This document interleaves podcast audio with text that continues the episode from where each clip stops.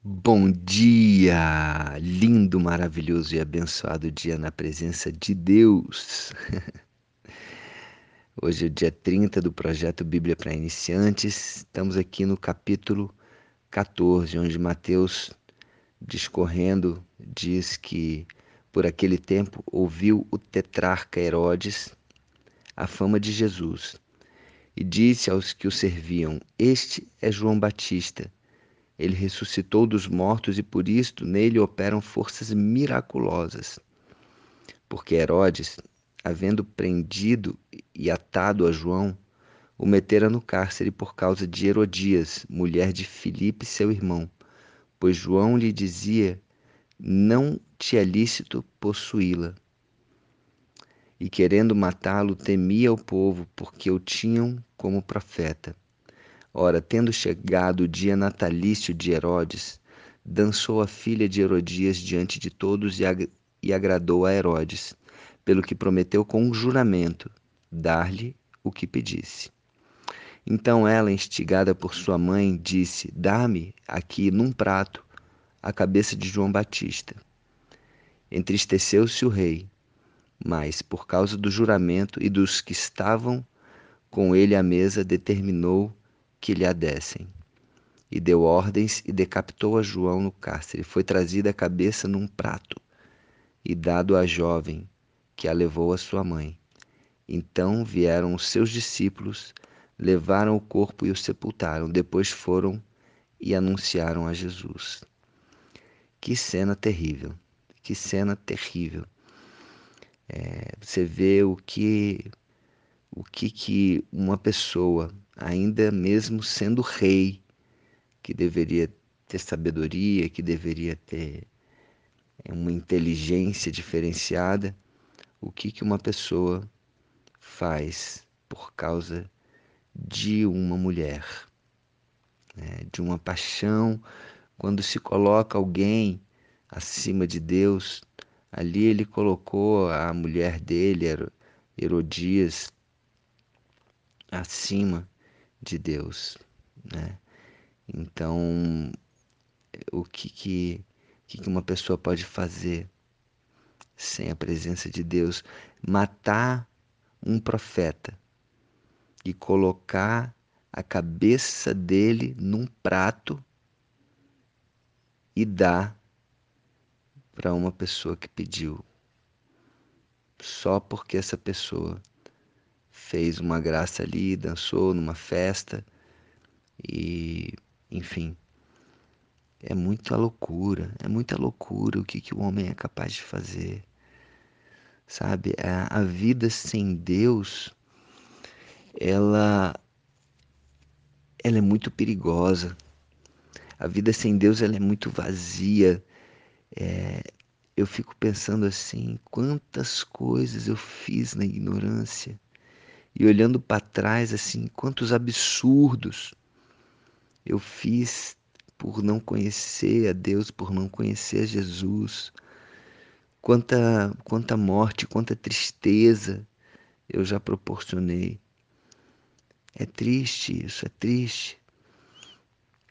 É muito triste, muito triste ver o que o homem pode fazer sem a presença de Deus, sem a presença de Jesus. E ali os discípulos levaram o corpo de João e o sepultaram, e depois foram e anunciaram a Jesus aquela situação. Com certeza, Jesus ficou muito entristecido, até porque Jesus estava prestes a ter uma morte ainda pior do que a do próprio João Batista. É, e aí eu vou lá para o livro de escrito por Paulo, não me lembro exatamente qual, mas onde Paulo fala: para mim a morte é lucro.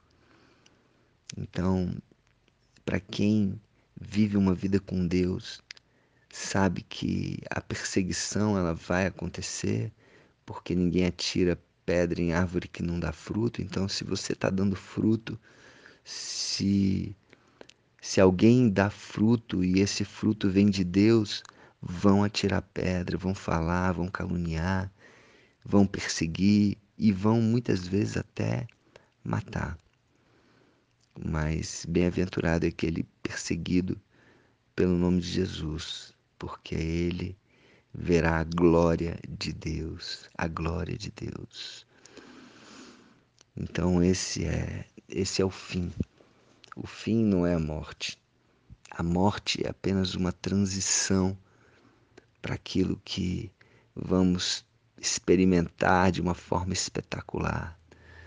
A glória de Deus. Nada compensa mais do que viver na glória de Deus, o reino dos céus que vem aqui à terra, mas quando ele quando ele acontecer de verdade na consumação do século, uau, isso é fantástico, isso é maravilhoso. Então, Jesus se entristeceu ao ouvir aquela situação, ao ouvir aquela notícia. E ouvindo isso, Jesus retirou-se dali num barco para um lugar deserto, à parte. Desculpa. Sabendo as multidões, vieram das cidades seguindo-o por terra. Olha a cena.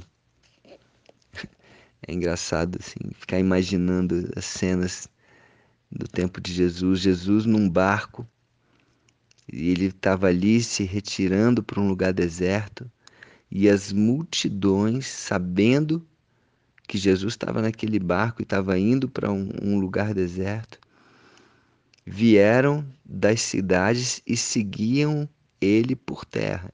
Enquanto Jesus estava ali pelo mar, a, as multidões estavam pela terra seguindo a Jesus. Desembarcando, viu Jesus uma grande multidão e compadeceu-se dela e curou os seus enfermos.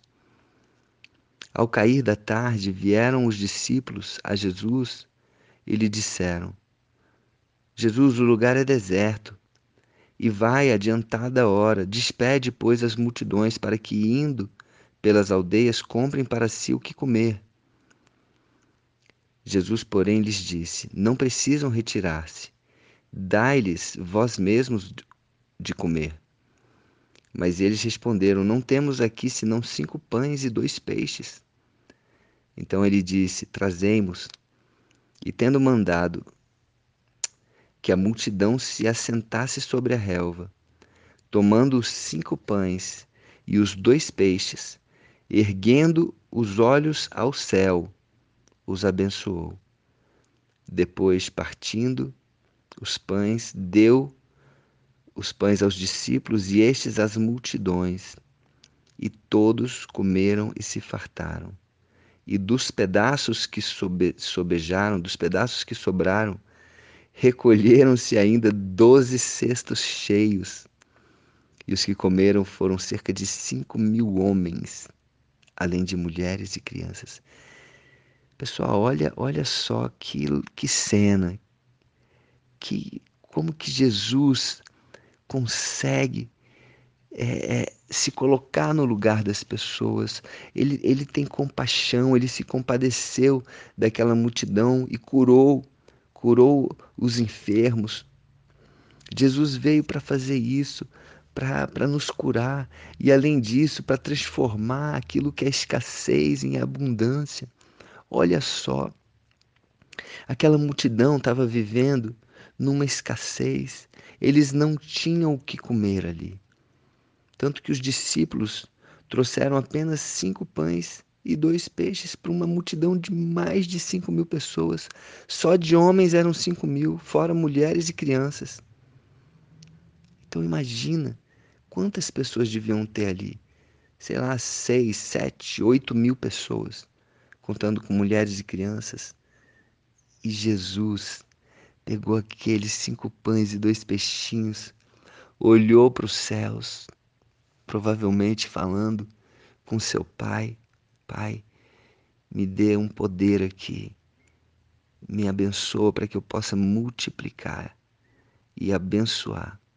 E toda vez que eu e você possamos passar por uma situação semelhante, onde não temos recursos naturais, que nós possamos fazer o mesmo.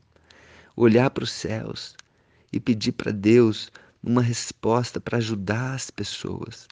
Eu tenho certeza que Deus vai se compadecer e vai nos nos dar aquilo que nós precisamos para ajudar, porque ele ele é o dono do ouro e da prata. Ele é o todo-poderoso, ele criou a terra. Ele criou todas as coisas.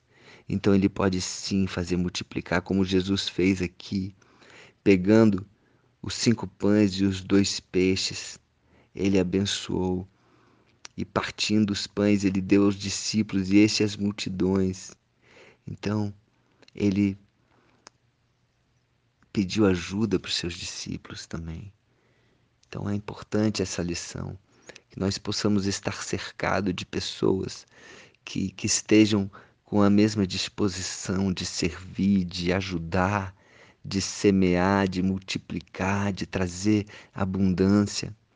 Que nós possamos nos cercar de pessoas que possam estar dispostas a fazer algo diferente, a ajudar, a servir. Esse é Jesus. Esse é Jesus.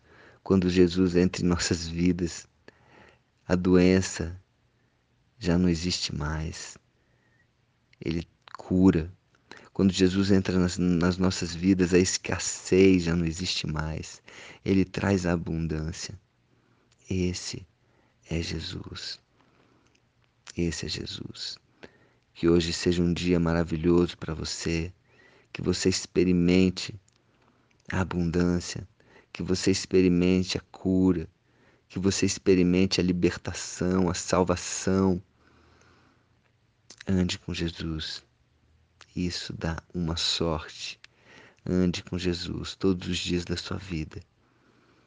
E depois, amanhã, eu vou falar sobre outro grande milagre de Jesus, descrito aqui no livro de Mateus, capítulo 14. Gente, um dia maravilhoso. Hoje é sábado um sábado incrível, abençoado na presença de Deus. Um beijo no coração de cada um de vocês. Compartilhem, semeiem o bem, semeiem a palavra, levem o amor, levem a abundância, levem a compaixão, a fé, a esperança a todas as pessoas que vocês encontrarem hoje, amanhã e sempre. Um beijo.